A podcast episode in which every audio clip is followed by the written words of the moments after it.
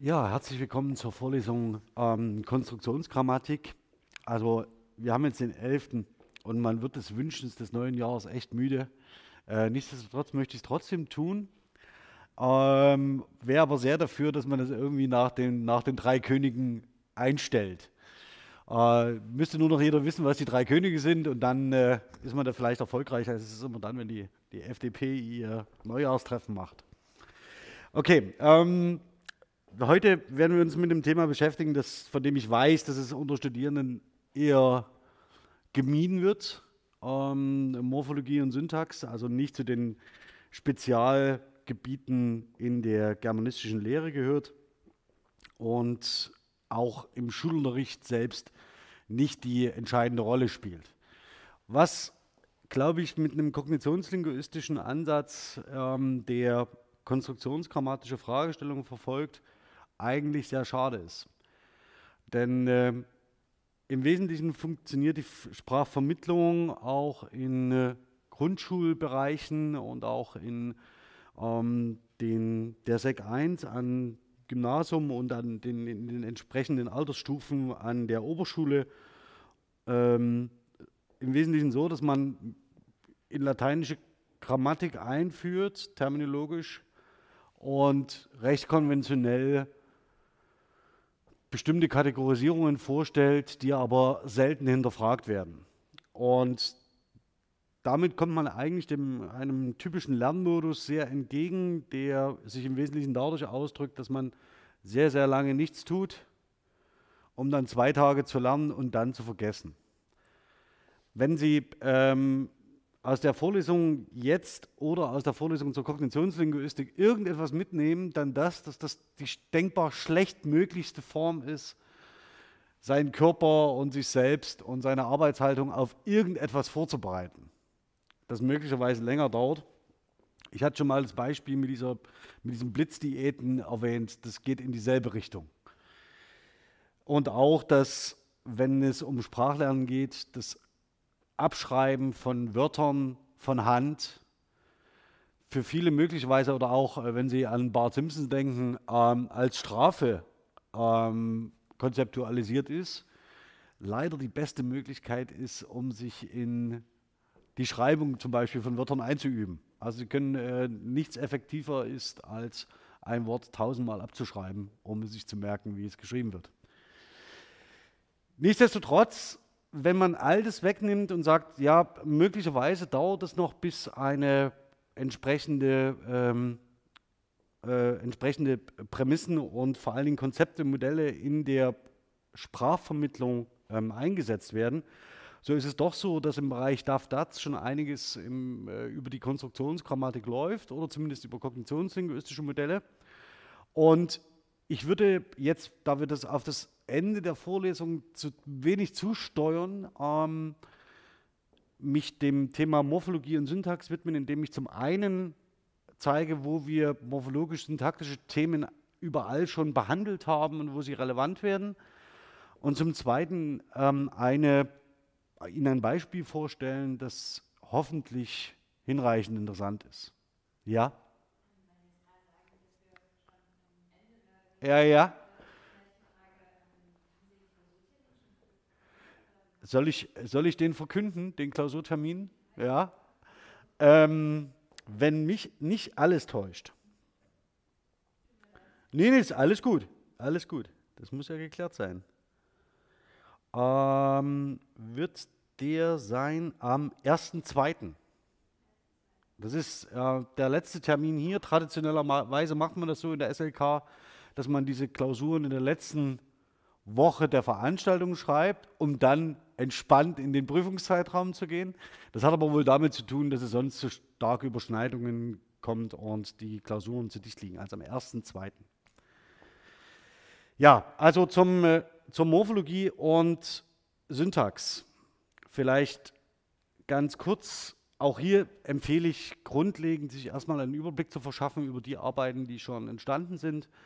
Ähm, empfohlen wiederum das Handbuch der Konstruktionsgrammatik von Hoffman und Trousdale und das, die Einführung in die Konstruktionsgrammatik von Alexander Ziem und mir. Da haben wir ein Kapitel drin, das sich nur mit morphologisch-syntaktischen Phänomenen und Studien beschäftigt, ähm, die ausführlich beschrieben werden. Seit 2013 ist da natürlich einiges dazugekommen und da lohnt es sich, ähm, auf dem Laufenden zu bleiben mit den äh, Sammelbänden, die bei Stauffenburg erscheinen oder auch zunehmend bei Einzelmonographien, die als Qualifikationsschriften im Moment ähm, relativ umfangreich und verschiedene thematische Bereiche abdecken. Ähm, ich würde aber an einem Punkt starten, an dem Sie es wahrscheinlich nicht vermuten. Es ist so, dass wenn man davon ausgeht, dass Konstruktionen mehr oder weniger Kombinationen aus Bedeutung und Form sind, also konventionalisierte Einheiten, die Sie im Sprachgebrauch benutzen, dann dürfte aus ihrer, Ihnen aus Ihrer sprachwissenschaftlichen Grundausbildung bekannt sein, dass das für Morpheme gilt. Also Phoneme sind die bedeutungsunterscheidenden Einheiten und die Morpheme tragen Selbstbedeutung, also sind die kleinsten bedeutungstragenden Einheiten. Und es gibt sowohl, sage ich jetzt mal, grammatische, also gebundene Morpheme. Auf die Differenzierung werde ich jetzt nur ganz kurz eingehen, also grammatische Morpheme, gebundene Morpheme und lexikalische Morpheme, die entweder frei oder ebenfalls mehr oder weniger verfestigt sein können, weil sie nur in bestimmten Kontexten auftauchen. Diese Differenzierung, das müsste jetzt eigentlich klar sein, würde die Konstruktionsgrammatik gar nicht mehr machen. Also das heißt, die Unterscheidung zwischen lexikalisch freien Morphemen und äh, grammatisch gebundenen Morphemen ist insofern irrelevant, weil es beides bedeutungstragende Einheiten sind. Ob es jetzt gebunden ist oder nicht, ist im Wesentlichen für die Konstruktionsgrammatik sekundär. Das Entscheidende ist aber, dass Sie natürlich lexikalisch freie Morpheme mit grammatisch gebundenen Morphemen kombinieren können. Und aus dieser Kombination auch das müssen Sie wissen, die ist wiederum nicht kompositioneller Natur, ergibt sich eine neue Bedeutung. Woran kann man sich das einfach merken? Am augenscheinlichsten wird das bei der Unterscheidung zwischen dem Präsens und dem Präteritum der schwachen Verben. Also haben Sie den sogenannten Dentalsuffix T und dieser Dentalsuffix gibt Ihnen an, aha, hier handelt es sich offenbar um eine Präteritumform. Es wäre auch darüber nachzudenken, wie man mit dem Umlaut oder wie, wie man mit dem Ablaut bei den starken Verben umgeht. Also Sie kennen sie aus der äh, Ausbildung ins Mittelhochdeutsche. Da gibt es die, äh, eine Reihe von Ablautreihen, die Sie auswendig lernen, um im äh, Findebuch oder im, äh, in einem beliebigen äh, Wörterbuch eine äh, Verbform identifizieren zu können und die Bedeutung nachzuschlagen. Im Neuhochdeutschen haben wir sehr viel mehr Ablautreihen. Das heißt, das Neuhochdeutsche ist bezüglich der Ablautung sehr viel unregelmäßiger als das Mittelhochdeutsche. Und auch diese Ablautung wäre faktisch als eine bedeutungstragende, als ein bedeutungstragendes Element zu verstehen. Weil man nicht davon ausgehen kann, dass wenn man ein Verb benutzt, einfach alles, was mit dem Verb irgendwie verbunden ist, schon irgendwie dazugehört. Das ist äh, eine Position, die mehr oder weniger, ich weiß nicht, ob sie ähm, aus der Valenzgrammatik herrührt, das glaube ich nicht, sondern es ist eher die traditionelle ähm, ähm, grammatische Sicht, dass man äh, postuliert, ja, alles, was mit dem Verb zusammenhängt, das lassen wir auch mal da. Ja, also das bezeichnen wir als Prädikat und damit hat sich das erledigt.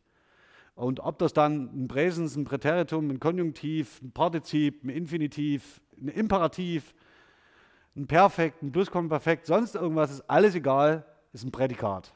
Damit hat man eigentlich im Wesentlichen eine Kategorie, Sammelkategorie geschaffen, die sagt, alles, was zum Verb gehört, tut da rein, dann bist du es los.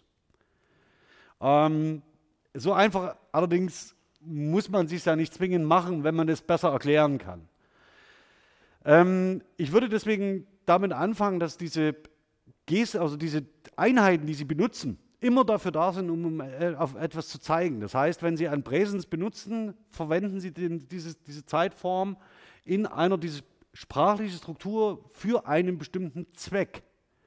Das heißt, sie haben gelernt, dass sie bestimmte Zeitformen in einer bestimmten, in einem bestimmten Kontexten verwenden können und damit bestimmte Dinge ausdrücken können. Ob ihnen das jetzt bewusst ist oder nicht, sie gebrauchen es. Warum? Weil sie sich den Gebrauch von anderen abgeschaut haben. Gleiches, Gleiches gilt und das gelernt haben. Gleiches gilt für das Präteritum, Gleiches für das Perfekt und so weiter und so fort. Also sie zeigen immer auf etwas, wenn sie eine bestimmte Struktur benutzen oder ein bestimmtes Wort ähm, mit der Zeigegeste zum Beispiel das Wort hier ja, und dort. Und mit dieser Zeige, mit allen sprachlichen Zeichen verweisen sie auf etwas anderes. Also das ist ein, ist ein Symbolsystem, das dazu dient, von sich aus auf etwas anderes zu verweisen. Und mit diesen Zeigegesten, nur zur Wiederholung hier noch einmal, also dieses zentrale Modell der Origo, das heißt, von sich aus zeigen sie auf darauf, dass etwas hinter ihnen liegt, etwas vor ihnen liegt, früher oder später stattgefunden hat wo Sie als Sprecher stehen. Jede sprachliche Äußerung hilft dabei, Ihren Sprechpunkt zu identifizieren. Und wenn ich zu Ihnen sage, ich ähm, gehe, gehe jetzt nach Hause, dann werden Sie wahrscheinlich nicht auf die Idee kommen, ähm, zu sagen, das könnte sich auf irgendeinen Zeitpunkt der Vergangenheit beziehen, sondern Sie werden es sehr konkret mit meiner jetzigen Sprechsituation in Kontakt bringen und dann äh, möglicherweise sich fragen, ja, weshalb? Vielleicht auch nicht.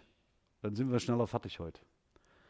Ähm, das Ganze geht darauf hin zurück, dass Sie, ähm, wenn Sie diese bestimmten Formulierungen verwenden und sich verbal artikulieren in Ihrem sozialen Umfeld, ist es so, dass Sie die Bedeutung dafür für diese sprachlichen Gesten durch den Gebrauch gelernt haben. Das heißt, sie haben diese ganzen Strukturen, das heißt Einzelwörter, einzelne Lexeme, grammatische äh, Morpheme, ähm, ähm, lexikalisch gebundene Morpheme wie Brom in Brombeere, was sie nicht äh, separat nutzen können, gelernt.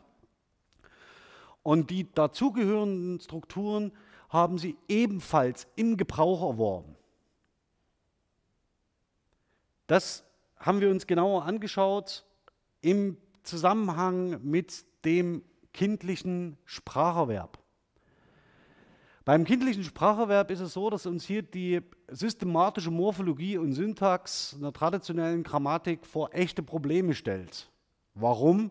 Kinder sprechen dummerweise nicht so, wie es die Standardnorm verlangt, sondern die lernen Sprache nach und nach und eigengesetzlich, ohne dass eine standardisierte Norm dahinter steht. Zunächst lernen Sie Holophrasen. Mit den Holophrasen drücken Sie alles Mögliche aus. Wir hatten hier in der Vorlesung ähm, einige Beispiele dafür. Dann gibt es sogenannte Pivot-Schemata, das heißt Zwei-Worteinheiten, die Kinder relativ schnell lernen, ähm, die aber möglicherweise auch auf Ganzszenen noch in Einwortkombinationen zusammenziehen aus diesen Holophrasen resultieren. Dann haben wir sowas wie itemgestützte Konstruktionen, die genannt werden können. Ich halte dein X, ich halte dein Y.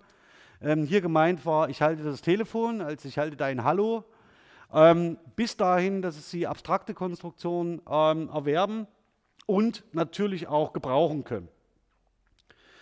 Das letzte Beispiel zeige ich Ihnen nochmal. Das ist nicht zum Witzen. Warum? Weil es sich im Wesentlichen, wenn Sie das aus einer standardisierten Grammatik beschreiben würden, würde das bedeuten, dass man hier ein sogenanntes ähm, äh, deverbales Substantiv ähm, vorliegen hat. Und dieses deverbale Substantiv mit ähm, zum als äh, mehr oder weniger Zusammenrückung aus Partikel und ähm, Artikel ähm, ist schon eine relativ komplexe Konstruktion. Schon allein nur das. Ja? Also das heißt, wir haben einen Artikel, wir haben eine Partikel und wir haben ein desubstantiviert, äh, deverbales Substantiv. Ähm, das macht im Übrigen die äh, Kindern im späteren Schriftspracherwerb erhebliche Probleme zu lernen, dass diese deverbalen Substantive großgeschrieben werden. Ja, also das heißt, das ist ähm, eines der Herausforderungen, weil es sich, man sagt immer so, beim Sprechen, es hört sich gar nicht mal so an, ja, sondern äh, das hört sich eher wie ein Verb an. Und alleine aus dieser Kombination Partikel, Artikel, äh, die verbale Substantiv können Sie schlussfolgern darauf, dass es sich hier um einen, ein substantiviertes Verb handelt. Ja, das Zweite, was wir uns hier auch angeschaut haben, ganz kurz, ist der Erwerb von sogenannten Modalkonstruktionen. Also nur noch mal zum Überblick.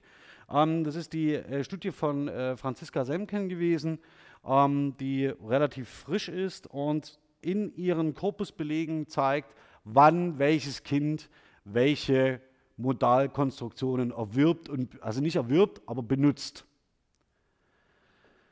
Und auch das läuft eben nicht von einem Punkt Null oder ist nicht von einem Punkt Null an da, sondern Kinder erlernen das mühsam durch die Adaptation der Bedeutung der sprachlichen Struktur und durch deren Gebrauch, den sie auch beobachten. Auch das ist ein Problem für eine, äh, für eine syntaktische Beschreibung, denn wie bei Das ist zum Witzen ist es so, dass analytische Konstruktionen mit sogenannten, also mit Modalverben, sogenannte analytische Konstruktionen, das Geheim, das Problem ist, die Konstruktionengrammatik dürfte gar nicht von analytischen Konstruktionen sprechen. Ich muss es trotzdem tun, um sie von synthetischen Konstruktionen zu unterscheiden. Also wenn man analytische Konstruktionen, das würde nämlich bedeuten, dass man sie zusammensetzen kann. Also das hat so einen leicht kompositionellen Touch und das will man ja gerade vermeiden. Also das nichtsdestotrotz, also gestatten Sie mir wenigstens noch den Arbeitsbegriff, bald sind alle anderen sind schon weg. Also wenn wir von analytischen Konstruktionen sprechen, dann ist es so, dass wir eine Gruppe von Modalverben haben, die wir benutzen können. Die häufigsten sind sollen, müssen, dürfen. Daneben kommt können, mögen und so weiter.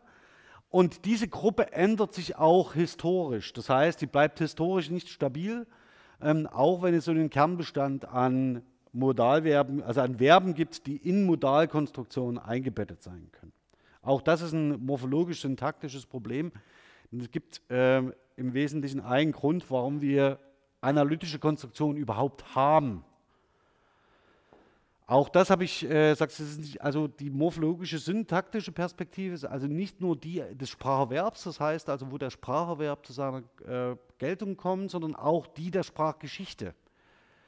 Wir haben im Deutschen als einer weitestgehend analytischen Sprache, wir sind noch nicht ganz so weit wie das, ähm, wie das Englische, das faktisch die meisten synthetischen Formen komplett abgebaut hat, ähm, haben wir die Tendenz oder können wir die Tendenz beobachten, dass wir von dem synthetischen Sprachbau, das heißt der Kodierung von grammatischen Informationen durch flexionsmorphologische Einheiten, dass wir die nach und nach abbauen und diese analytischen Paraphrasen nach und nach erweitern.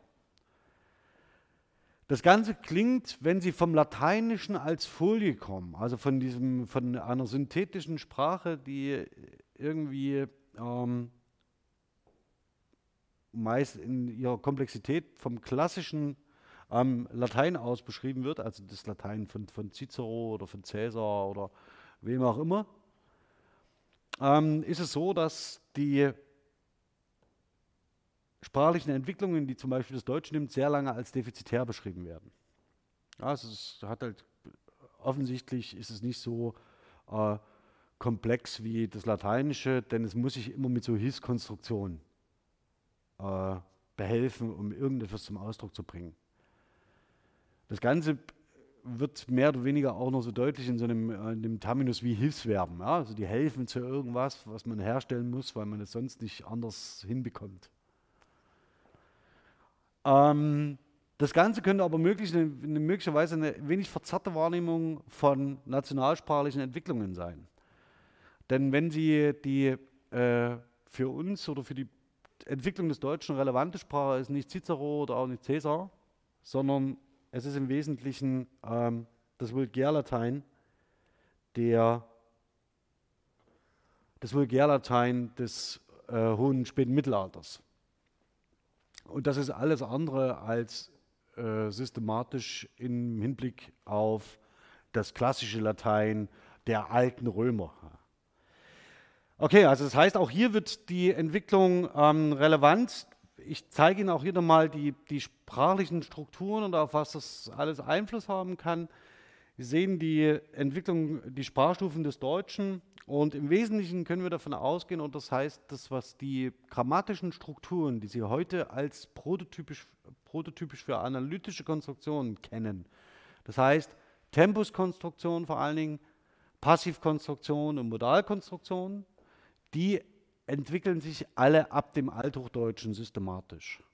Also zunächst ähm, mit vor allen Dingen ähm, in Bezug auf, gibt es so vergleichbare Perfektkonstruktionen, und dann können Sie eigentlich davon ausgehen, dass im Mittelhochdeutschen die typischen für Sie heute noch greifbaren analytischen Konstruktionen voll ausgebildet sind. Es gibt da noch ein paar Verschiebungen in Bezug auf die Zeitformkonstruktion und vor allen Dingen auf die Modalkonstruktion.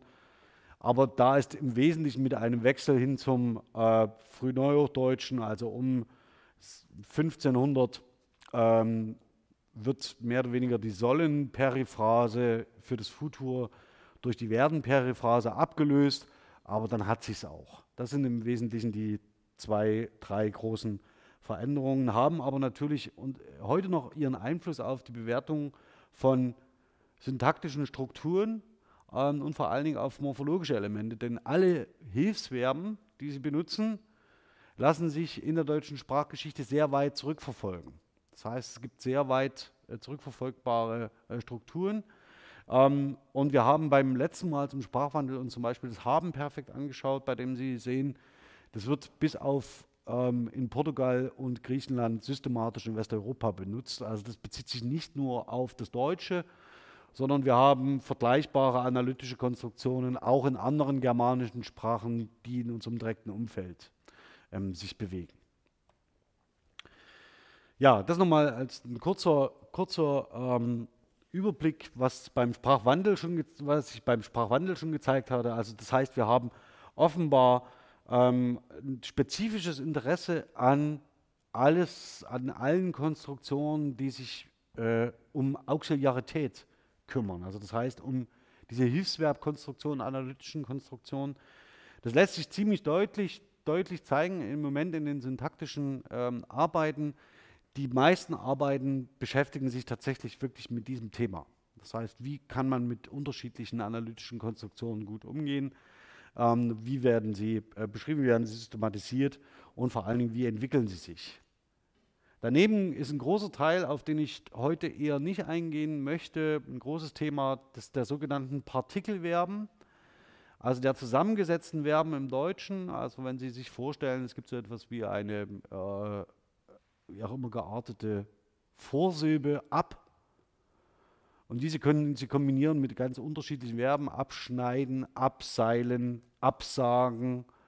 Und die Valenzgrammatik beschreibt nur einen Bruchteil dieser, Zusammenges äh, dieser Zusammensetzungen und die ähm, reizen die Konstruktionsgrammatik schon seit langem. Es gibt unterschiedliche Arbeiten, die sich damit beschäftigt haben, zum Beispiel von Mark Felfe, der eher aus einer valenzgrammatischen Perspektive kommt. Ähm, und in Kiel entsteht im Moment eine Masterarbeit, auf die ich mich schon sehr freue, zum Thema ähm, Rum plus X. Also ich komme rum, ich laufe rum, ich schwimme rum, ich krakele rum und so weiter. Ähm, bin ich sehr gespannt, ähm, wie die sich lesen wird. Okay, was dabei rumkommt, darauf bin ich gespannt. Ähm, ebenfalls ein Thema, was die Morphologie und Syntax damit unmittelbar berührt, auch sprachhistorisches Thema, der sogenannte Präteritum-Schwund. Das hatte ich Ihnen beim letzten Mal auch gezeigt, also wie sich das erklären lässt, zusammen mit der Übernahme der Bedeutung der Vergangenheit durch das Perfekt ähm, und hatte Ihnen das deshalb gezeigt, weil Sie hier im ostmitteldeutschen Raum genau auf so einer Übergangs, äh, in so einem Übergangsbereich leben, in dem im Mündlichen sowohl das Präteritum verwendet wird, als eben auch das Perfekt und es nicht ausgeschlossen ist, dass Sie äh, in Ihrem Umfeld das Präteritum noch sehr viel stärker hören als zum Beispiel südlich von äh, Mannheim. Wenn Sie selber einmal irgendwie in der Republik unterwegs sind, nun ganz kurz die Tendenz, im Norden ähm, sind die Präteritumformen noch stärker ausgebaut und im Süden bei, weitestgehend verschwunden aus der äh, mündlichen Kommunikation. Ja, das ist im Wesentlichen das, worauf es dann hinausläuft. Also das sind so unterschiedliche Phänomenbereiche gewesen. Ähm, Spracherwerb, da spielt Morphologie, Syntax eine Rolle und vor allen Dingen in der historischen Dimensionierung ähm, und wenn man von den kognitionslinguistischen ähm, Prämissen kommt, dann wird man immer darüber argumentieren, dass, oder kann man über die, ähm, äh, darüber argumentieren, dass Konstruktionen semantisch motiviert sind. Das heißt, aus ihrer Bedeutung heraus. Und das schließt also auch morphologische und syntaktische Elemente ein. Ähm, das ist die Konsequenz und damit gebe ich zu, könnte man sich vielleicht beim TE-Suffix, beim Präteritum ein bisschen schwer tun. Also man sagt, also du, du bist über die Semantik motiviert, zeig, zeig, zeig sie mir doch mal bitte. Also zeig mir doch mal bitte deine Semantik. Möglicherweise besteht aber die ähm, äh, Option darin, dass man sagt, also man lernt diese, äh, was habe ich denn, was, was sagt denn Mathilde immer? Der hat mich gekneift. Also der hat mich gekneift. Ähm, der hat mich gekneift. Also sie bildet faktisch das schwache äh, Perfektpartizip zu kneifen. Also statt er hat mich gekniffen. Daran können Sie erkennen, dass es offensichtlich äh, eine äh, Token Entrenchment hin zu einem schematisierten Type gab, der äh, heißt, wenn du nicht weißt, wie das mit dem Perfektpartizip geht, dann bild es lieber so, indem du nämlich eine GE-Silbe vorsetzt und ein TE hin dran. Ja? Also der hat mich gekneift.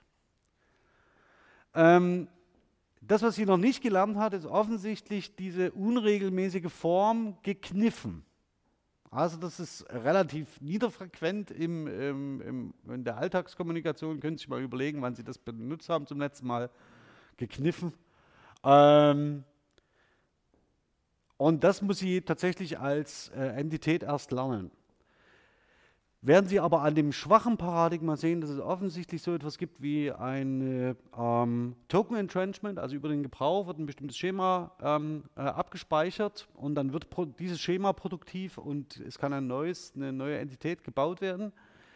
Ist es so, dass Sie offensichtlich, ähm, dass es bei den äh, starken Verben nicht so etwas geben kann wie ein, ein Type Entrenchment. Also da müssen Sie alle Token lernen und unterschiedliche Subkategorisierungen bilden und möglicherweise über Analogieschluss dazu kommen, dass man sagen, okay, es gibt bestimmte Gruppen, die folgen, die folgen folgender Upload-Reihe und dann haben sie verschiedene Exemplare. Das wäre dann aber eine äh, spezifisch für sich, also jede Upload-Reihe würde bedeuten, dass sie ein eigenes Schema haben. Ähm, ja, genau.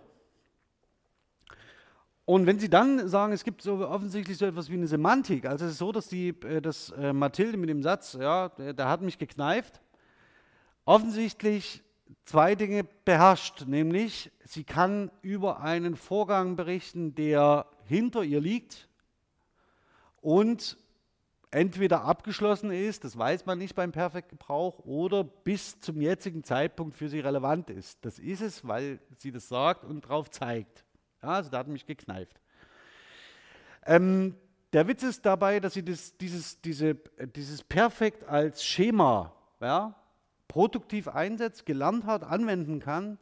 Allerdings diese Konstruktion auf Wortebene, also das Perfektpartizip, auch nach Schema produziert, aber nicht normgerecht. Ähm, und da wird es auf einmal ähm, in der Beschreibung dieser, dieser ähm, unterschiedlichen, des unterschiedlichen Ineinandergreifens, unterschiedlicher Konstruktionen auf unterschiedlichen Komplexitätsniveaus. Ja, also jedes Wort ist für sich eine Konstruktion. Und es gibt schematische, äh, schematische Konstruktionen, die darüber liegen, also wie das Perfekt. Und es gibt so etwas wie die Proposition, die die ganze Satzaussage fassen würde. Und Sie sehen, dass Kinder im Erwerb und Spracherwerb ähm, zwar mit der Semantik unterschiedlicher ähm, äh, Konstruktionen auf unterschiedlichen Hierarchien und Niveaus sehr gut spielen und operieren können, aber dass sie durchaus eigengesetzlich funktionieren. Das heißt, auch die Konstruktion gekneift ist für Mathilde adäquat gebildet. Also die will damit etwas ausdrücken. Und sie tut es auch, weil man es versteht. Und keine Sorge, drei, vier Mal noch gekniffen gehört, dann wird sie das ablegen oder geschleift ist auch so ein Fall. Ja? Also es, gibt, es gibt auch so typische äh, linguistische Zweifelsfälle, die damit in Verbindung stehen. Also gerade die Bildung von schwachen und starken, äh, äh, schwach und äh, stark äh, flektierten ähm, äh, Verben und Partizipien sind nicht bei allen Sprachbenutzern sehr, sehr sicher. Das ist jetzt ganz vorsichtig. Jedenfalls sehen Sie ganz deutlich, dass die Konstruktion, die hier die, ähm, die Mathilde bildet, nämlich mit diesem Perfektpartizip, über die Bedeutung motiviert ist. Das heißt, sie bildet ein Partizip. Dieses Partizip bedeutet in der Perfektkonstruktion Abgeschlossenheit. Okay. Und sie, ist nicht über die, sie kommen nicht, äh, zwingen nicht über die Form an dieser Stelle. Ja. Jetzt mal zur Wiederholung, das, was man morphologisch, syntaktisch überhaupt über Konstruktionen sagen kann. Also, wenn, ich, äh, wenn wir jetzt eingeführt haben, äh, ging es im Wesentlichen, äh, sehen Sie Beispiele für Derivations- und Flexionsmorpheme, äh, einfache Wörter, komplexe Wörter, also das heißt, sie zusammensetzen können, da würden auch die Partikelverben dazugehören. Dann haben wir eine schematische oder schematische Konstruktion, die Wortarten fasst. Das ist ein, sagen wir mal so, das ist ein Thema, an das sich im Moment noch niemand wirklich rantraut. Also das heißt, wir operieren noch mit einem ganz klassischen Wortartenmodell ähm, und auch entsprechenden, äh, einer entsprechenden Terminologie dafür. Das heißt, wir unterscheiden irgendwie die flektierbaren und die nicht flektierbaren. Äh, bei den flektierbaren unterscheiden wir Nomen, Adjektive und Verben. Das funktioniert noch ganz gut. Dann gibt es die Gruppe der nicht flektierbaren. Ja, da, kommen noch Pronomina und Artikel und so. Das kommt alles noch mit in die flektierbaren. Die flektierbaren sind in der Regel nicht das Problem. Und dann gibt es eine große Gruppe, das ist die Gruppe der nicht flektierbaren. Und da kommt alles andere rein. Also Adverbien, Präpositionen, und dann alles, was so gibt, so einen bunten Strauß, äh, die Partikeln. Also die irgendwie da sind, ah, Modalpartikel, Modaladverb, äh, ja. Also zum Beispiel später wäre ein Temporaladverb und äh, wohl wären Modalpartikel, ja. Also die Differenzierung zwischen Partikel und, und, und äh, Adverb das ist schon nicht so ganz einfach. Dann gibt es noch die Interjektion und Diskurspartikel und weiß der Teufel. Ja? Ein Riesensack, große Probleme, die da drin stecken. Aber man kann sich ja in der traditionellen Grammatik erstmal damit beschäftigen, zu sagen, es gibt nur Verben und, und Adjektive und den Rest machen wir, machen wir weg. Tun wir einfach wegsortieren und dann ist gut. Das Problem ist, dass die Wortarten auch nie für sich allein stehen. Also die, die, also sie benutzen Nomen nicht ohne andere Wörter sondern sie kombinieren immer verschiedene Wörter miteinander und meistens kommt ein Nomen und ein Verb zusammen oder ein Adjektiv und ein Nomen oder ein Artikel, ein Adjektiv, ein Nomen. Und wenn man aus der Konstruktionsgrammatik heraus etwas lernt, dann ist es, dass diese Kombination das Entscheidende ist. Also Sie lernen wahrscheinlich, dass ein Nomen ein Nomen ist, weil es relativ häufig zusammen mit einem Adjektiv auftritt. Und das Adjektiv in der Regel vor dem Nomen steht. Und aus diesen Kombinationen heraus bilden sie intuitiv Kategorisierungen, noch bevor sie in der Schule das erste Mal das Vergnügen haben, gemeinsam über Substantive nachzudenken. Also das ist eine schwierige äh, Kategorie und diese Probleme, die Sie mit den Wortarten haben, haben Sie auch, auch mit Wörtern. Das heißt, die, äh, eine der äh, bekanntesten Setzungen äh, innerhalb der äh, Frame-Semantik oder Frame-Theorie ähm, geht darauf hin, dass man sagt, man lernt die Bedeutung von Wörtern nur durch ihre Mitbegleiter. Also nur durch die Kombination von Wörtern lernen sie überhaupt. Äh, man würde das, das ist, bildet sich in der Kollexem-Analyse ab und in der äh, Konstruktionsanalyse. Nur über die Nachbarschaft lernt man, worum es eigentlich geht. Phraseologismen haben wir hier auch in einer Sitzung ähm, behandelt. Phraseologismen können ganz unterschiedlichen Komplexitäts- und Verfestigungsgrade aufweisen. Dann sehen Sie, kann noch eine Menge dazwischen äh, stehen. Als bei, weiteres Beispiel für eine relativ komplexe Konstruktion, die Transferkonstruktion, die äh, im Wesentlichen ausdrückt, dass etwas an jemanden übergeben wird. Ähm, hier mit äh, teilweise offenen Slots, das heißt, es ist ein Verb eingesetzt. Dann sehen Sie, äh, jemand schenkt jemandem ein Buch. Das ist so eine ganz typische ähm, Transferkonstruktion mit teilweise offenen Slots. Dann sehen Sie, das wollte ich Ihnen zeigen, die Transferkonstruktion mit offenen Slots, also die nicht äh, lexikalisch spezifiziert ist, die Sie schematisiert gespeichert haben ähm, mit denselben Einheiten, allerdings einem finiten Verb und dem äh, Nomen im Akkusativ für das Akkusativobjekt. Dann ähm, Konstruktion der Perfektivität, das heißt der Abgeschlossenheit, hier exemplarisch das Perfekt. Also jemand hat jemandem ein Buch geschenkt. Das ist dieselbe Struktur, äh, XY hat mich gekniffen oder gekneift, Entschuldigung, war falsch. Also am Beispiel. Daneben die der Faktizität, das wären die klassischen Modalkonstruktionen, die Sie, die Sie kennen. Die sind ähm, nicht so einfach zu handhaben, wie es auf den ersten Blick scheint, denn wir haben zum Beispiel Schein ja, als äh, Halbmodal. Und es gibt noch eine ganze Menge anderer Halbmodale, die äh, neben die klassischen Modalverben treten und sich teilweise sehr abenteuerlich verhalten. Also ich brauche nicht zu essen, ähm, wird zu den äh, Modalverben gezählt mittlerweile oder Sie haben ähm, bestimmte Kombinationen aus äh, Verb plus äh, erweitertem Infinitiv. Ähm, äh, er versteht es zu kochen. Er wäre so ein typischer Fall, wo wir hier von äh, Faktizität, äh, Faktizitätsmarkierung auszugehen hätten. Noch abstrakter werden Konstruktionen der Modalität, das heißt, da wo Sie Adverbien einsetzen zur äh, Modalisierung ganzer äh, Propositionen oder auch die Negation würde hier runterfallen. Also ähm, am Beispiel, äh, er schenkt Peter wohl ein Buch oder er schenkt Peter wohl kein Buch. Er schenkt Peter wohl sicherlich kein Buch und Sie sehen, wo das hinläuft. Das kann man noch äh, beliebig erweitern. Morgen schenkt Peter Paul ein Buch, morgen schenkt Peter Paul kein Buch und so weiter. Ja? Das sind aber die Modellisierung von Satzaussagen sind relativ komplex, ja. Ja.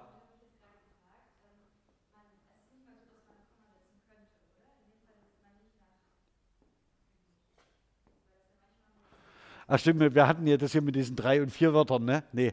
Ähm, Sie können das auch noch einkürzen, also in dem Fall ohnehin nicht, ähm, aber Sie können das ähm, auch noch weiter einkürzen, indem Sie sagen, er versteht zu kochen. Und dann sehen Sie es noch viel deutlicher. Oder er versteht Kartoffelsuppe zu kochen. Ja? Oder er versteht Kuchen zu backen. Also da haben Sie, können Sie nicht mehr ähm, sehr viel weiter einkürzen. Ähm, wenn Sie den Infinitiv erweitern, dann ist es so, dann äh, bilden sie faktisch ein, äh, ein, neues Satzglied. Ja? Das ist das, was dann passiert. Ja? Äh, wäre schön, ne, wenn man dann Komma setzt. Also Kommasetzung hilft manchmal, also bei der Identifikation von solchen Problemen, aber in der Regel nicht. Ähm, nach der neuen, ich glaube, nach der, nach der, auch nach der neuen Regel dürfen Sie keins setzen. Ähm, ja. Okay. Okay. Nee, also das mit dem, äh, das heißt, es funktioniert nur, wenn es tatsächlich ein Infinitivsatz wird. Und diesen Infinitivsatz, der muss eine bestimmte Komplexität aufweisen. Und wenn es das nicht tut, dann nicht. Ja? Okay. Ähm, und wenn Sie dann noch eine Stufe drüber rausgehen, dann kommen Sie, also wenn Sie über die Proposition hinausgehen, dann geht es darum, wie Sie Satz, Sätze miteinander verbinden können. Das ist im Moment, ähm, zumindest bei den meisten Arbeiten, die ich kenne, das die Grenze, bis zu der eine gebrauchsbasierte Konstruktionsgrammatik geht. Das heißt, die Verknüpfung von satzwertigen Einheiten, also von Propositionen. An was man sich nicht traut, sind folgende Dinge. Alles, was danach kommt. Argumentationen. Also das sind mehrteilige Aussagezusammenhänge, die relativ stabil sind. Textsortenmuster, Textmusterwissen und so weiter, das alles spielt in der Konstruktionsgrammatik im Moment noch keine Rolle. Ich bin mir auch nicht sicher, ob man ähm, jetzt in den nächsten Jahren zwingend den Ausflug wagen sollte. Äh, wir beschäftigen uns lieber erstmal mit den Fragen, die im Moment noch offen sind. Und das sind, glauben Sie mir, nicht wenige. Ja, schlussendlich läuft es, das würde ich dann in der nächsten Woche gern machen, ähm, auf die Problematisierung hin, wie man sich solche Netzwerke von Konstruktionen vorstellt. Wenn ich jetzt äh, in dem Zusammenhang einer solchen Übersicht von Einbettung spreche, bedeutet das nicht, dass Sie im Sprachgebrauch äh, sagen, ja, da ist doch die Konstruktion der Perfektivität und da muss ich doch jetzt noch eine Agens-Handlung-Konstruktion einbetten und dann mache ich da einen Satz draus. Das wäre eine sehr generative Vorstellung davon, wie man Sprache produziert. Der Witz ist, dass Sie alle diese Optionen als Gestalten als ganzheitliche Muster abgespeichert haben. Das heißt, wenn Sie ein Perfekt realisieren wollen, wissen Sie, dass dazugehört, dass Sie eine Konstruktion der Perfektivität haben und eine andere. Ja? Und diese sind als Varianten abgespeichert. Das kann man sehr schön zeigen daran, dass es äh, Verschränkungen und Restriktionsregeln gibt ähm, unter, unter diesen komplexen Konstruktionen. Und darauf gehe ich aber in der nächsten Woche nochmal im Detail ein. Deswegen erläutere ich das Schaubild jetzt nicht. Was ich Ihnen aber zeigen möchte, sind nicht die Niederungen also ich wollte jetzt mit Ihnen nicht in Richtung Dentalsuffix und sagen, ach, lassen Sie uns doch den mal bitte anschauen äh, in der Entwicklung und wir spüren seiner äh, Bedeutung nach. Ich würde Ihnen hier gerne was präsentieren, was Sie möglicherweise auch gut im literaturwissenschaftlichen ähm, Bereich Ihres Studiums oder auch in der Schule verwenden können und Ihnen zeigen, wie man an einem relativ einfachen äh, Beispiel ähm, konstruktionsgrammatisch arbeiten kann. Ich würde ganz gern beginnen mit der Konjunktion und. Also Sie sehen schon diese problematische Wortartenbestimmung, das ist eine Konjunktion und verbindet, das wissen Sie, zwei Propositionen miteinander und dient im Wesentlichen, also unter anderem, und dient im Wesentlichen der Verknüpfung von sprachlichen Einheiten. Ähm, entscheidend ist dabei, dass dabei eine Nebenordnung realisiert wird. Ja, sie stellen Sachen nebeneinander. Peter und Paul backen einen Kuchen. Ja, da geht es nicht um ähm, darum, dass man sagt, es handelt sich um ein Verhältnis der Unterordnung, sondern es wird nebengeordnet, gleichgeordnet. Das Problem ist nun aber allerdings, dass sie nicht gleichgeordnet sprechen können, sondern sie sagen immer erst das eine und dann das andere. Und das wissen Sie als Menschen, das machen Sie die ganze Zeit. Also immer wenn Sie reden, wissen Sie, das, was Sie zuerst sagen, kommt zuerst und das, was danach kommt, kommt danach. Das ist jetzt kein großes Geheimnis. Allerdings stellt sich natürlich durch diese Sukzession beim Sprechen, beim Hören, beim Lesen, beim Schreiben, egal in welchem Wahrnehmungsmodus, stellt sich immer ein, dass es natürlich durch diese Sukzession auch so etwas wie eine Nachordnung gibt. Und das bedeutet, wenn Sie erzählen, dass Sie, wenn Sie mit unverknüpfen, unterschiedliche ähm, ähm, äh, Aussagen miteinander in Beziehung setzen und durch, dass durch diese Reihung so etwas wie eine Sukzession entsteht. Jetzt gibt es ähm, äh, Kolleginnen und Kollegen, die sagen, ach, das ist doch aber, das muss man doch nicht machen und so weiter. Aber kognitionslinguistisch ist es tatsächlich so, dass sie, wenn sie sich daran erinnern, wie sie Zeit metaphorisch beschreiben, wissen sie, dass sie keine Konzeption von Zeit versprachlichen, sondern sie metaphorisieren durch die Beschreibung von Räumen. Und sie beschreiben nie eine Nebenordnung, sondern sie beschreiben immer, etwas liegt vor mir und etwas liegt hinter mir und Events kommen auf sie zu oder sie bewegen sich auf Events hin. Und diese Events bilden kein Kontinuum, sondern Einzelschritte von sukzessive nachfolgenden äh, Ereignissen. Und genau so verknüpft und sprachliche Strukturen. Ja, also immer eins nach dem anderen. Und, und, und, und. Können Sie machen, bei, wenn Sie kleine Kinder um sich herum haben und die erzählen was. Das geht nur mit und. Also Sie kennen, faktisch können Sie keine, Sie kennen keine Klimax in der Geschichte und nichts, ja, sondern es ist immer und, und, und ich bin und ich habe und ich das und ich das und ich das. Okay. Jetzt, auf welcher Ebene bewegen wir uns da? Konstruktionsgrammatisch, wenn wir uns einfach nur, erstmal nur, wir schauen uns nur und an. Und ist zunächst ein einfaches Wort und gehört der Wortart Konjunktion an. Ja, das ist das, was man dazu sagen kann. Entscheidend ist aber offensichtlich, dass Sie genauso wissen, ja, Moment, das können Sie ja auch auf der Ebene der Konditionalsätze, satzartige Ausdrücke miteinander verbinden. Also das und hat eine eigenständige Bedeutung und es wird aber gleichzeitig auch benutzt, um satzwertige Ausdrücke miteinander zu kombinieren. Jetzt schauen wir uns mal das zweite an. Ich habe es selber schon zweimal benutzt gerade. Und dann.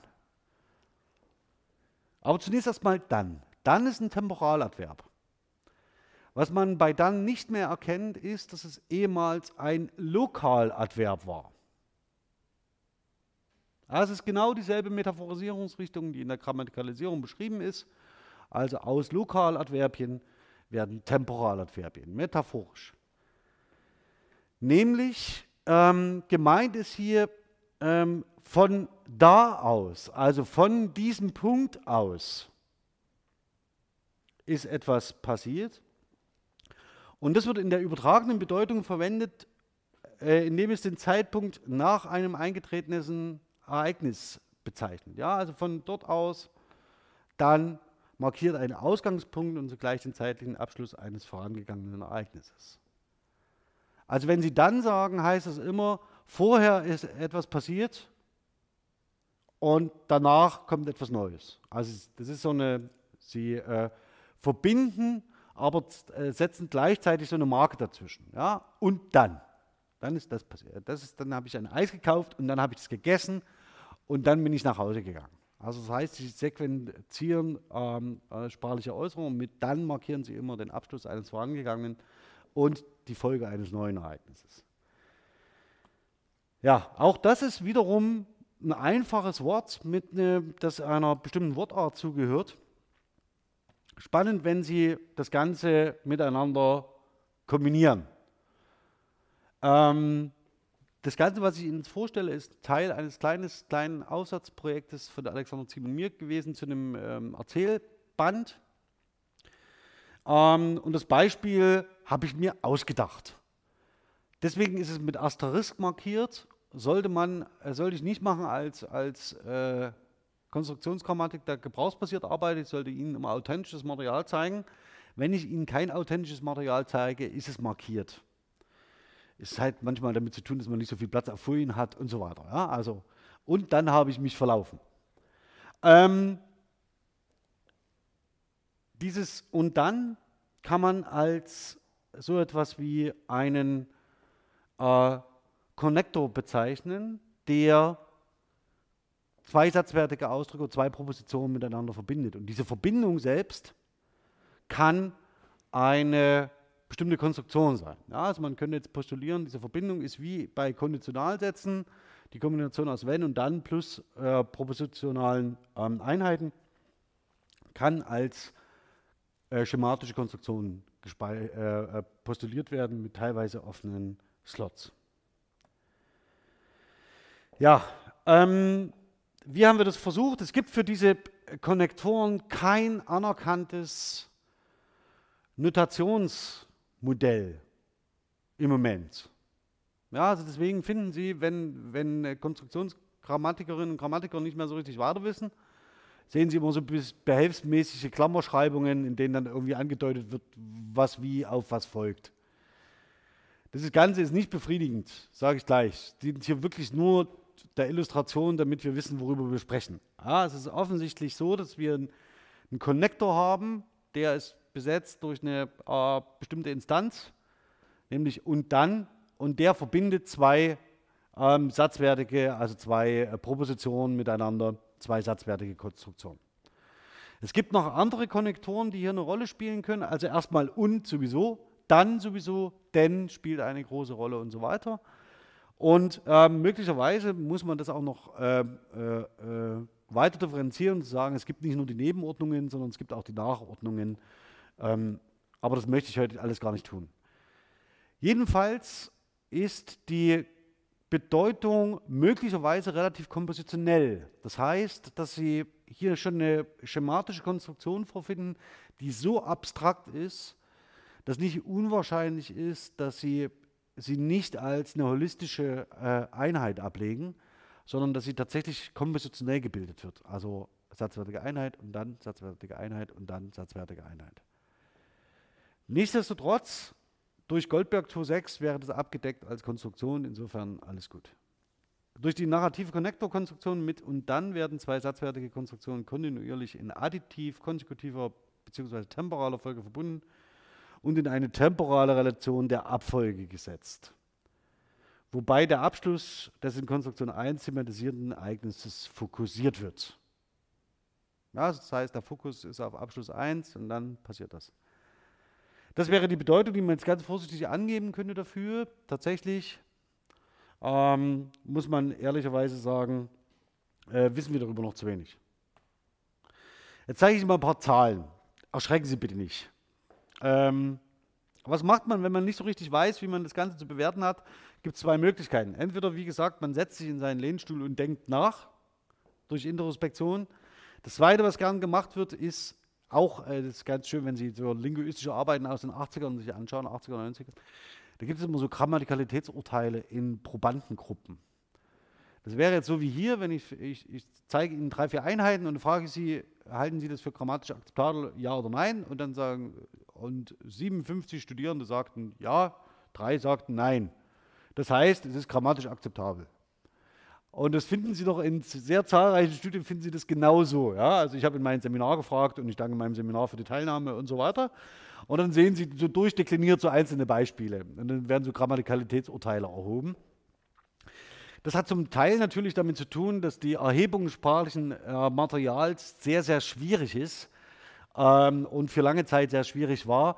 Und zum anderen ist es furchtbar bequem.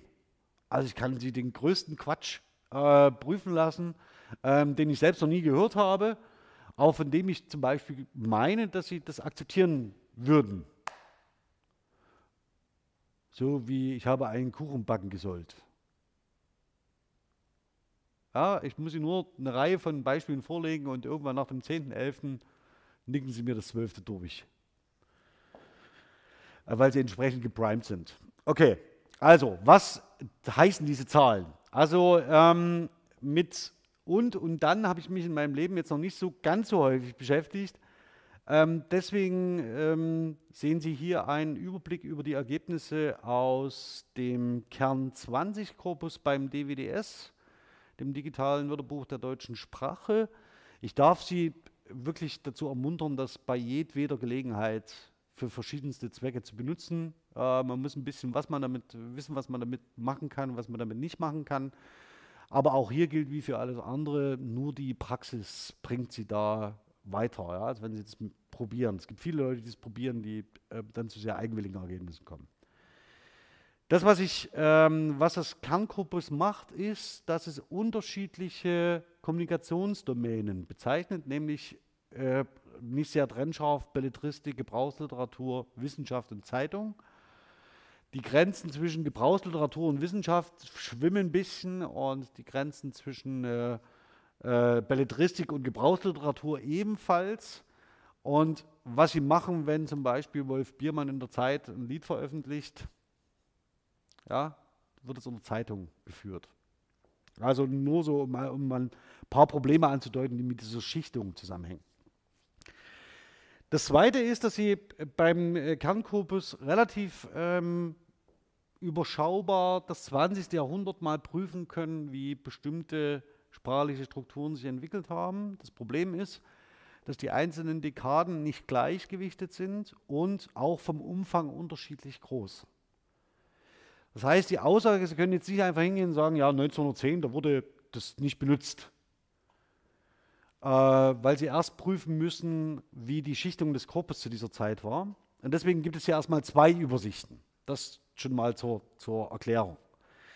Das Zweite ist, dass Sie natürlich, wenn Sie alle Belege mit Datum ausgegeben haben, das heißt wissen, wann welcher Beleg publiziert worden ist, relativ schön abbilden können, wie sich möglicherweise eine bestimmte Struktur im 20. Jahrhundert entwickelt hat. Und das Ganze wird jetzt noch ausgedehnt über das Deutsche Textarchiv.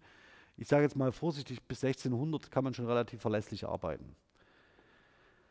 So, das, was Sie hier sehen in den Zahlenreihen, sind die Belegvorkommen für und dann in unterschiedlichen Teilkorpora, das heißt Belletristik, Gebrauchsliteratur, Zeitungstexte und Wissenschaft. Und wenn Sie die Dekadenzählung jetzt mal außer Acht lassen, es reicht, wenn wir uns die Summen anschauen, ähm, ist es so, dass Sie in der oberen Zeile die absoluten Belegzahlen finden und in den unteren Teil die projizierten äh, Belegzahlen im normalisierten Korpus. Projiziert weshalb? Sie wissen, urheberrechtlich ist es so, muss man wenigstens 70 Jahre tot sein, bevor die Werke freigegeben sind. Jetzt ist es so, dass ein Großteil der Daten, die für das DWDS zur Verfügung stehen, urheberrechtlich nutzbar sind, also frei verfügbar sind. Ein Teil allerdings nicht.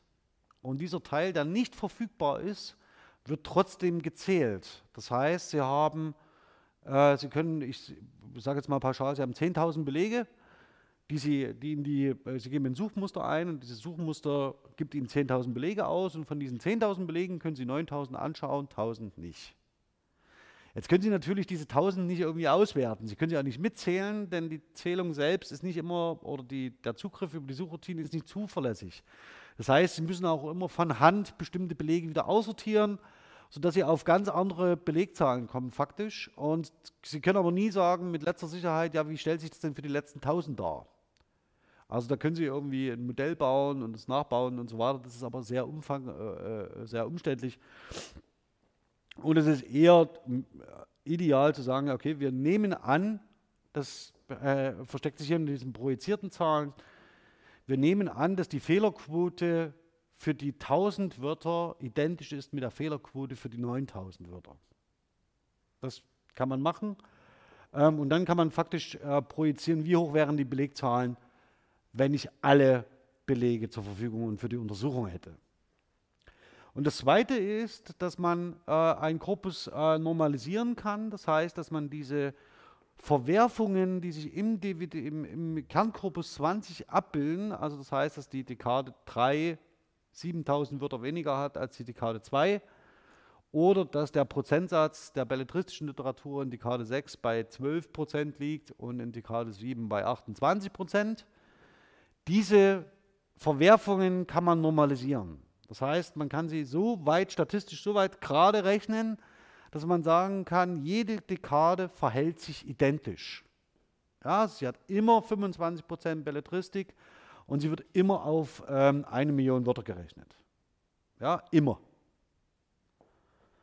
Okay. Schlussendlich ist also diese zweite Übersicht viel interessanter als die erste. Also in der zweiten Übersicht haben Sie nämlich diese ganzen Effekte bereinigt sodass man sehen kann, wie sich das tatsächlich verhält. Sie sehen auch in Summe zu der oberen Zeile, so viel macht es nicht aus. Ja, also das heißt, so viel ähm, ähm, Divergenz haben wir nicht. Äh, und es ist auch jetzt noch so, dass wenn man sich das anschaut, die Konstruktion und dann ist relativ konstant äh, vertreten. Sie haben immer die Belegzahlen ähm, dazu. Und dann ist es so, dass es in äh, der Belletristik äh, bei, ähm, mit einem deutlichen Maß überwiegt. Also die Verwendung des Musters in belletristischen Texten fasst fast alle Belegstellen aller anderen Teilbereiche zusammen. Das scheint so ein gewisser Hinweis dafür zu sein, ja, in narrativen Texten scheint es fort, äh, ist es möglicherweise äh, kommt das relativ häufig vor. Ja? Das heißt, dass wenn man über etwas erzählt, also einen, einen literarischen Text schreibt, so Roman zum Beispiel, dann ist die Wahrscheinlichkeit natürlich, dass ein und dann darin auftaucht, sehr viel größer als in einem äh, juristischen Fachtext. Ein Beispiel ähm, aus dem Berliner Tageblatt der Morgenausgabe von 1902. Ich hätte ihm sonst die Knochen im Leib zerbrochen, da lächelte ich und er küsste mich und dann nochmals und nochmals und dann waren wir plötzlich verlobt. Ich wusste gar nicht, wie das so schnell gekommen war, nur dass mir, äh, nur dass mir zumute, als ob ich auf Wolken schwebte, hoch hinweg über die Erde.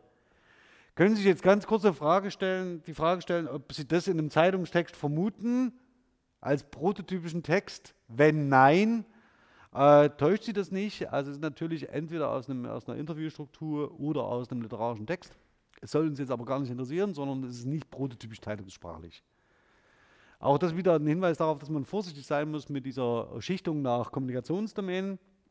Aber hier haben wir das ganz deutlich, dass ein vorläufiges Ereignis wird abgebrochen und dann setzt etwas Neues ein.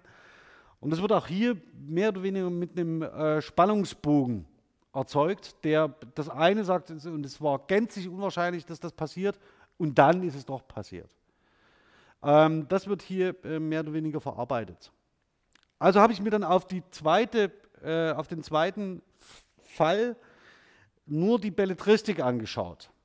oder die Fälle angeschaut, in denen es äh, mehr oder weniger äh, Satzinitial verwendet wird, wie hier. Man könnte sich ja fragen, also normalerweise haben Sie im, in, ihrem, äh, in Ihrer Schulausbildung gelernt, und wird nie Satzinitial gebraucht. Also Sie dürfen, wenn Sie, wenn Sie einen Abituraufsatz schreiben und Sie fangen den Satz mit und an, ähm, wird Ihnen das als Ausdrucksfehler markiert. Das ist kein guter Stil. Ich zeige Ihnen auch nochmal das, falls Ihnen das mal irgendwann passieren sollte. Es kommt darauf an, was für einen Text man schreibt. Ja, also möglicherweise ist es dann doch äh, nicht so unüblich, äh, ein und dann zu verwenden. Das Besondere hier ist das Satzinitial. Und dann passiert das. Okay, dann habe ich mir also angeschaut, wie sieht es denn mit den satzinitialen Stellungen von und dann aus? Ähm, und da wird es langsam interessant. Es ist nämlich so, dass und dann äh, auf allen Positionen relativ häufig vorkommt. Und ich habe jetzt hier mit Verhältnissen gerechnet. Sie könnten jetzt auch mit Assoziationsmaßen und Kollokationsmaßen äh, äh, rechnen ähm, und so eine sogenannte distinkte Kollexemanalyse hier noch anschließen. Das habe ich hier nicht gemacht. Für diesen einfachen Zugriff reicht erstmal ein Verhältnis, um sich einen äh, Überblick zu verschaffen. Sie sehen also, ich habe gerechnet und dann sowie und und dann ähm, auf allen Positionen im Verhältnis zu dem satzinitialen Gebrauch. Und Sie sehen, die sind alle relativ häufig und, und dann, und dann, und, und dann, Entschuldigung, ja, sind alle relativ häufig. Satzinitial allerdings wird besonders gern und dann gebraucht. Also im Vergleich zu anderen, also Sie sehen das Verhältnis mit 0,29, also fast jeder dritte Beleg ist Satzinitial. Fast jeder dritte. Bei und ist es etwas äh, äh, jeder Zwanzigste und bei dann äh, jeder Zehnte. Aber bei und dann jeder Dritte. Das ist schon äh, eine, äh, eine, ganz andere äh, Relation. Das können Sie jetzt noch statistisch ausrechnen, will ich jetzt nicht machen. Reicht hier so. Also jeder Dritte, jeder Zwanzigste und jeder Zehnte. Und dann habe ich mir angeschaut, ja, wie sich das Ganze in der Belletristik darstellt im Vergleich zu ähm, äh, wie sich das in der Belletristik darstellt. Da ist es so, dass man Satzanfänge offiziell, äh, offensichtlich mit und und dann stärker als im Schnitt äh, favorisiert, aber besonders die satzinitiale Stellung von und dann. Also die ist doppelt so häufig wie die anderen, bei und sogar dreimal so häufig. Okay,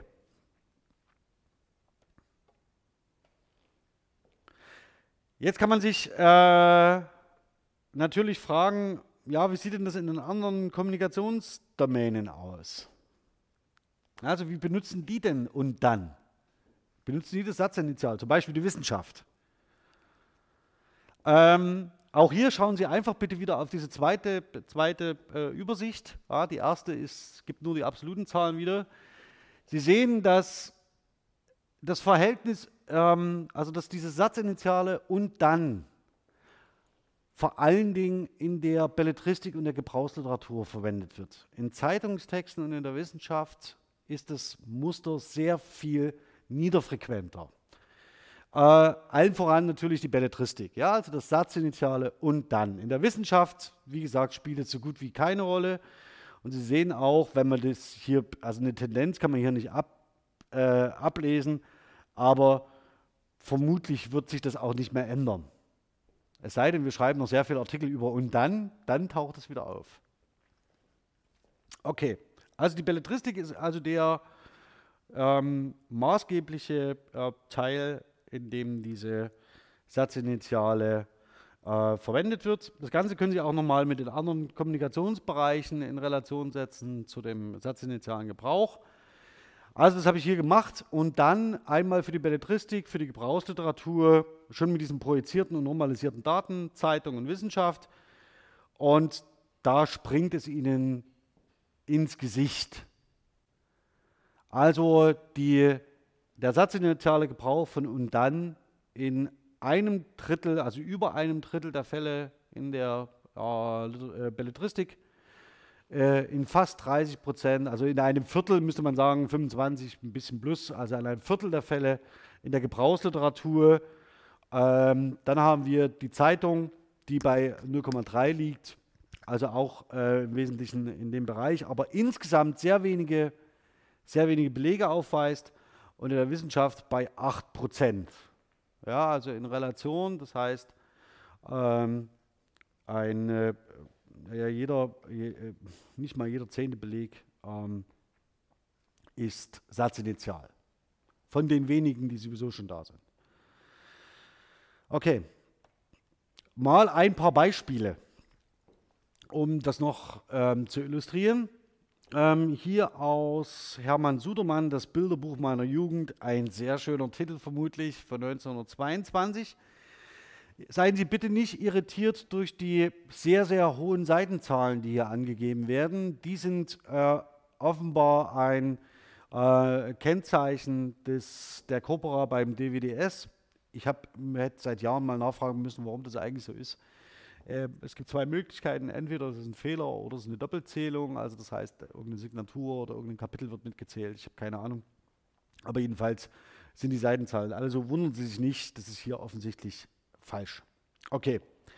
Aber schon vor dem Truthahn, obwohl er noch nie einen Menschen gebissen hatte, schon vor den Hunden, obwohl sie doch fest an den Ketten lagen. Und dann gar kam der Bulle, oh Gott, der Bulle.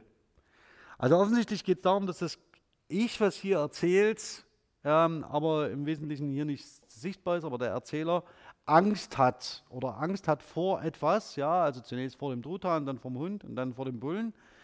Ähm, und Sie sehen, ähm, dass wir hier so eine, Tria, so eine, so eine Trias-Struktur haben, so eine Steigerung. Schon vor, schon vor und dann. Das heißt, es ist also nicht nur so, dass mehr oder weniger und dann den direkten satzwertigen Ausdruck vorher ähm, begrenzt, markiert und hier offenbar steigert, sondern dass es auf sich auf den ganzen Aussagekomplex ausdehnen kann. Also das heißt, dass es in so einer stilistischen Struktur mit schon vor, schon vor und dann ähm, sehr viel weiter zurückreicht und das Ereignis, was davor liegt, sehr viel weiter fassen kann als nur diese satzwertige Ausdruck. Deswegen ist es schon schwierig zu sagen, möglicherweise handelt es sich hier um eine schematische Konstruktion, die Konstruktion 1 und 2 verbindet. Möglicherweise greift es sehr viel weiter aus, als man das äh, sehen kann. Das ist ein Beispiel aus der Belletristik, aus der Autobiografie von Hermann Sudermann. Das andere Beispiel von Uwe Jonsson, ähm, Jahrestage von 1970. Ähm, er hat Ähnlichkeit mit Stalin in seinen besten Jahren und dann, fragt das Kind, sehen Sie eine typische Struktur, wie sich Narrationen aus Gesprächen entwickeln. Also und dann ist Satzinitial nicht nur ein Marker dafür, dass man diese satzwertigen Ausdrücke miteinander in Verbindung setzen kann, sondern man kann dadurch auch ein Gespräch strukturieren und zwar indem man es als mehr oder weniger als Question Tag einsetzt und dann und dann erzählt es gegenüber weiter. Ja? Also das heißt, man stellt faktisch diese satzwertige Konstruktion, also man stellt diese Konstruktion, benutzt diese Konstruktion und verknüpft für das Gegenüber seine Geschichte. Also das, und dann fragt das Kind und dann fängt, geht es weiter. Ja? Und dann, und dann, und dann, auch das können Sie im Alltag relativ häufig beobachten, dass äh, Sie, äh, also Kinder können Sie so zum ewigen Erzählen triggern. Ja? Und dann, und dann, ja, und dann habe ich das gemacht, und dann habe ich das gemacht, und dann, und äh, Sie können die ganze Geschichte ähm, äh, weiter fortsetzen und ewig erzählen. Ähm, auch das wiederum ein Beispiel für den belletristischen Text. Ähm, dann äh, noch eines meiner Lieblingsbeispiele äh, von Erwin Strittmatter. Es wäre später und später geworden und die Mädchen hätten aus Schengen, ans Schenkenfenster geklopft und die Monteure seien, wären hinausgekommen und mit ihnen spazieren gegangen. Und dann und dann ereiferte sich äh, Rumposch, dann haben wir ähm, uns ein bisschen abkissen lassen, sagen die Mädchen. Also dieses und dann und dann, also erzähl, erzähl es weiter, ja, also diese Steigerung hier und diese Verdopplung hier kommt mehr oder weniger das, diese, diesem Question Tag vorher mit dem Kind sehr nahe. Ja, es geht also hier darum, dass er komm endlich zum Ende deiner Geschichte, ich will wissen, wie es weitergeht. Und das Muster, was dafür eingesetzt wird, um das Gegenüber zum Erzählen anzutreiben, ist diese Verdopplung dieses Connectors. Und dann, und dann, und dann passiert das. Ähm, Sie sehen also, es ist ein sehr ambivalentes, polyfunktionales Mittel, das nicht nur dafür benutzt werden kann, bestimmte satzwertige Einheiten zu äh, verbinden, sondern es kann vor allen Dingen Satzinitial und als Question Tag ähm, dazu genutzt werden, um Narration zu steuern. Ähm, und das wird, geht sowohl in der eigenen, aus der eigenen Perspektive als auch im Gespräch untereinander. Das heißt, dass man diesen Marker einsetzt, um Geschichten voranzutreiben. Ja, das soll es für heute gewesen sein. Ich würde gerne noch ein, ähm, ein, paar Worte sagen zu den Prüfungsleistungen ähm, hier in der Vorlesung. Und dafür brauchen wir, glaube ich, aber den Stream nicht. Insofern erstmal vielen Dank bis hierher und jetzt schalte ich den Stream noch schnell ab.